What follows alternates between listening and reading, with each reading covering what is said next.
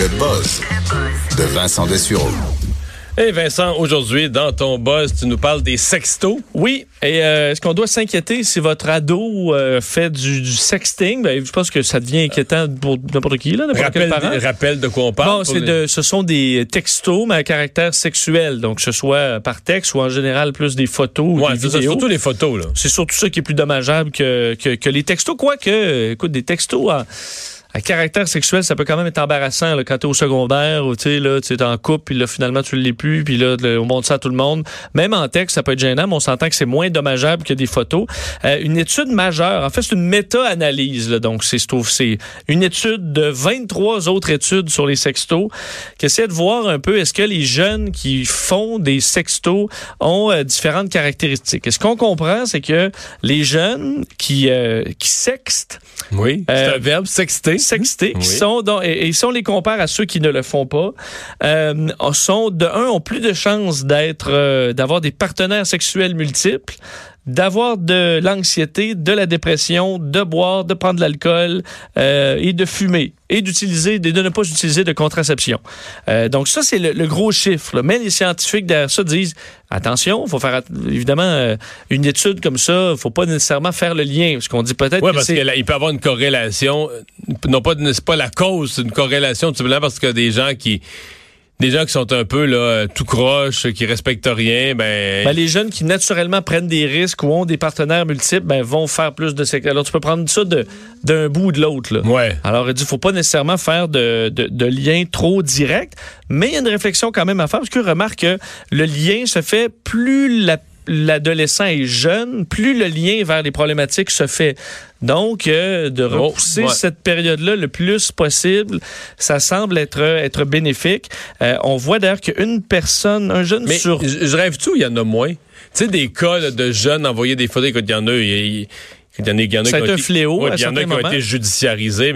Mais tu sais, le fait, là, tu sais, à un moment donné, euh, prends les jeunes dans une école à Québec, les, les petits gars, pis tout ça, les, les ben, petits gars de 14, 15, 16 ans, euh, Probablement qu'il y a bien des parents au Québec qui en ont parlé à leurs jeunes, des jeunes qui ont pris ça, qui ont attrapé ça aux nouvelles, ou qui s'en sont parlé entre eux, qui se disent, ouais, il y a comme une, comme des affaires qui se faisaient inconsciemment avant, puis a une qu'aujourd'hui. prise de conscience maintenant que, que oui, hein.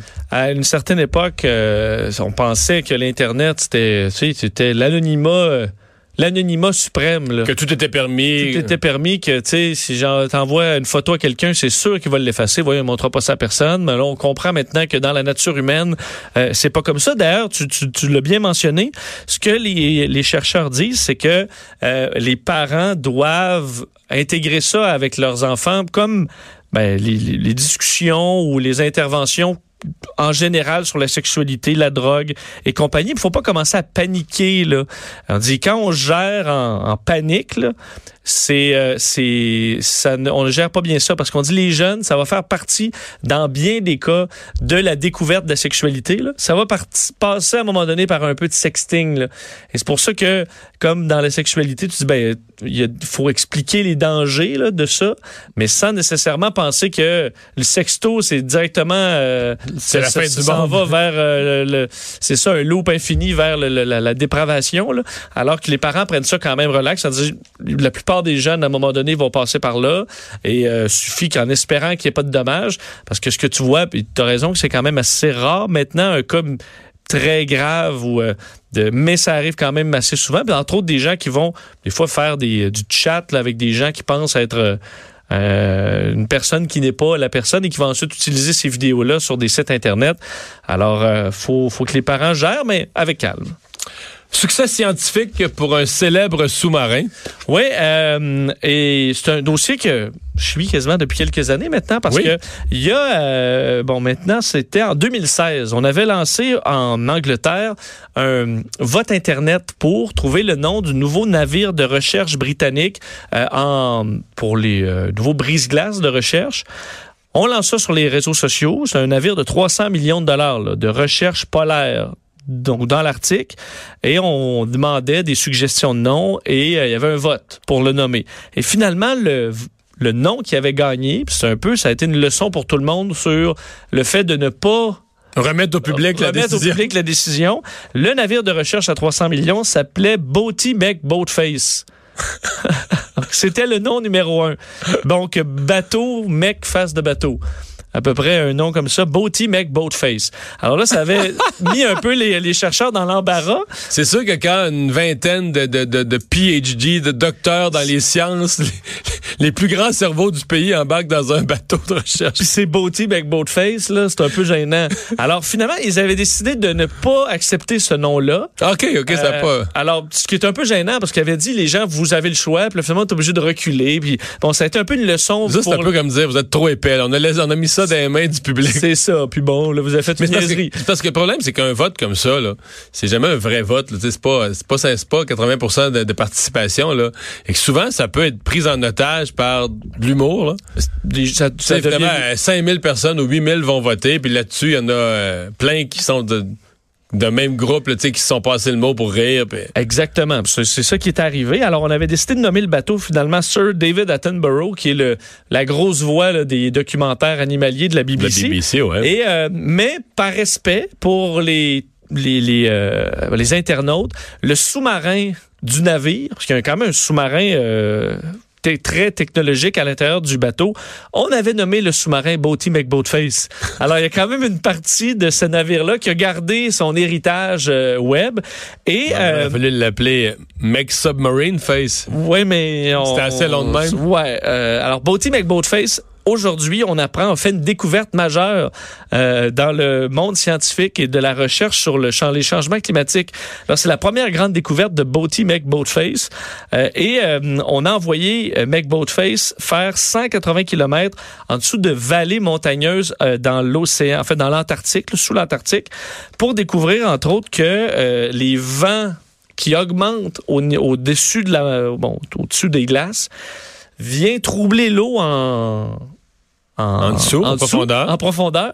Et en mélangeant ces eaux-là, va causer une fonte accélérée des glaces en haut. Donc, on est allé expliquer un principe qu'on n'avait pas nécessairement compris dans les modèles météo. Tout ça grâce à Boaty Mech Boatface. Alors, c'est une première, euh, première découverte. Alors, on en reparlera peut-être dans les prochaines années. Mais euh, c'est mission accomplie pour Boaty Mech Boatface. Alors, est-ce que des utilisateurs Facebook pourraient s'acheter des objets ou se payer des choses, mais en argent, ni plus ni moins en argent Facebook? Ça se peut bien. Euh, Aujourd'hui, Facebook a donné des détails de leur grande entrée euh, dans le monde de la finance et ça, écoute, ça risque d'être, peut-être que dans dix ans, aujourd'hui, il va y avoir le le avant puis le après là, dans le monde ah, financier. Ou ben on le sait pas, ça se peut que ce soit une catastrophe. C'est que j'y crois pas, mais peut-être je me trompe euh, totalement. Ben, euh, l'objectif de Facebook en lançant Libra, donc aujourd'hui qui, euh, qui, qui est officiellement décrit, premier semestre de 2020, on lance ce nouveau moyen de paiement là qui a pour objectif de rendre les paiements entre personnes aussi simples qu'envoyer une photo. C'est-à-dire que moi, je peux prendre mon compte, je t'envoie via Messenger ou WhatsApp. On vous rappeler que WhatsApp, c'est 1,5 milliard de personnes. Messenger, Facebook, 2,3 milliards de personnes. Alors, tu as déjà euh, une masse de monde. Et toi, par exemple, Mario, tu me, tu m'amènes un café, là. Ben là, il faudrait que je t'envoie. Si j'ai pas d'argent cash, qui est toujours le cas, il faut que je t'envoie un transfert Interac. Puis là, il faut que j'en ça. Mario Dumont. Là, je vais t'envoyer. Qui est déjà plus simple qu'autrefois, là. Oui, c'est déjà, ça, c'est le plus simple qu'on a, là. Là, il faut que je t'envoie une question mystère. Là, je vais dire quel est euh, notre poste de radio? Puis là, tu vas écrire Cube, mais là, non, c'est Cube Radio. Puis là, tu, on va dire. Des majuscules, pas de majuscules. Pas de majuscules. Donc, ça va être un peu compliqué. Là, ça, ça va se faire automatiquement d'un compte à l'autre en modèle complètement numérique, donc en utilisant la chaîne de blocs, la technologie que je vous expliquerai pas, mais qui est la même que derrière les bitcoins. Donc, si t'envoies à n'importe quel de tes amis Facebook, t'envoies de l'argent. Absolument. Donc, sur Messenger en quelques secondes, du moins, c'est ce qu'ils promettent de faire. Et euh, déjà, Mais là, l'argent, c'est pas des Canadian dollars. C'est pas des US dollars, c'est des Libras. C'est des Libras. Sur ton portefeuille qui s'appelle le Calibra. Donc toi, tu vas t'acheter des Libras qui vont être euh, et, bon qui ne vont pas fluctuer en valeur comme un Bitcoin par exemple parce que le Bitcoin peut avoir valu 10 cents comme 20 000 le Libra va être stabilisé euh, avec un, un, mélange entre le yen l'euro et le dollar US alors il va pas fluctuer plus que les grandes monnaies euh, mises ensemble. Alors on parle d'une monnaie virtuelle très stable contrairement à toutes les autres qu'on connaît alors très stable qui sera accessible facilement. D'ailleurs, eux disent Facebook, ça permettra de donner des outils financiers à des gens dans des pays où ils n'ont pas nécessairement accès à un compte euh, bancaire. Alors, ça permet de faire du commerce de façon plus facile. Et ils s'associent déjà en partant avec Mastercard, PayPal, euh, Visa.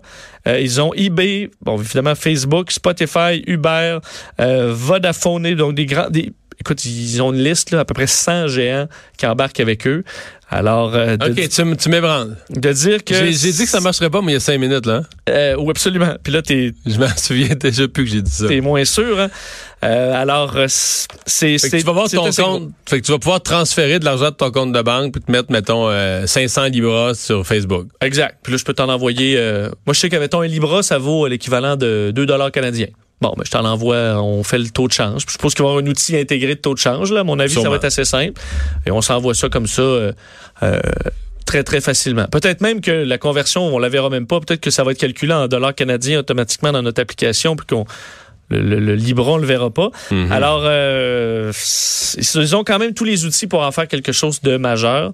Euh, et Fait que ça se pourrait qu'en deux, trois ans, ça soit une monnaie, là, qui, qui soit en circulation, qui soit plus importante que la monnaie de, des trois quarts des petits pays, là. c'est fort, possi- c'est fort possible. Parce que moi-même ici, et honnêtement, ça règle, puis je veux pas euh, critiquer les, les autres banques nécessairement qui, qui suivent un peu. Eux ont quand même l'outil d'avoir euh, des milliards de personnes sur leur réseau. Mais le nombre de fois que tu as une petite transaction, là, on partage euh, la pizza, on partage ça, euh, tu m'envoies, je veux dire, Parce que là, on a plus de. Autrefois, c'était le comptant qui faisait ce job-là. là. exact. Mais là, on en a plus. Exemple, de le partage de la pizza, c'est un bon exemple. Autrefois, partage de la pizza, il n'y avait pas de carte de transfert, puis c'est comme on met 5 piastres chacun dans le pot ou 8 piastres, tu sais. je C'était le comptant. Mais là, les gens se promènent plus de comptant dans leur poche. Là, je t'envoie ça par Messenger en deux, en quelques clics. Vraiment, il faudra voir ce que ce sera aussi facile à utiliser. Est-ce que ça peut être vulnérable pour du hacking? C'est pas supposé parce que la, la chaîne de blocs est une technologie euh, inviolable, mais on a vu quand même des cas de piratage. Peu, c'est peut-être pas un système qui sera parfait, mais euh, ils ont les reins très, très solides pour entrer dans ce milieu-là puis aller déstabiliser bien des, euh, acquis dans un milieu qui normalement évolue euh, tranquillement. On fait une pause dans un instant. Tour d'horizon de l'actualité de 16 heures.